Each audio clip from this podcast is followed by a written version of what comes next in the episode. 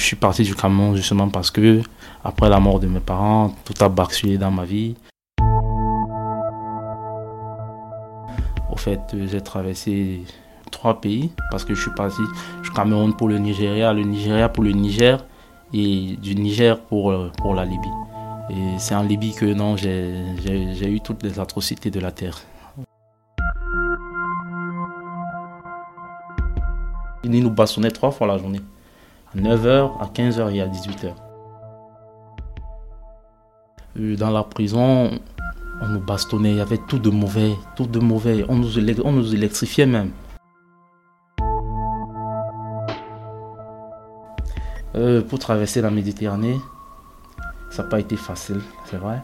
Nous on a pris les, les Zodiacs.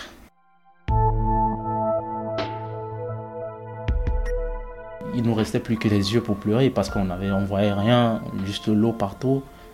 On pleurait, on pleurait et on priait Dieu. On disait que Dieu un jour peut-être il va nous aider.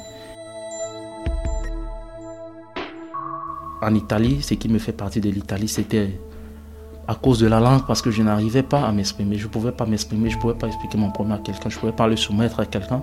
Mais en France déjà, je, je, crois que je peux parler et quelqu'un m'écoute.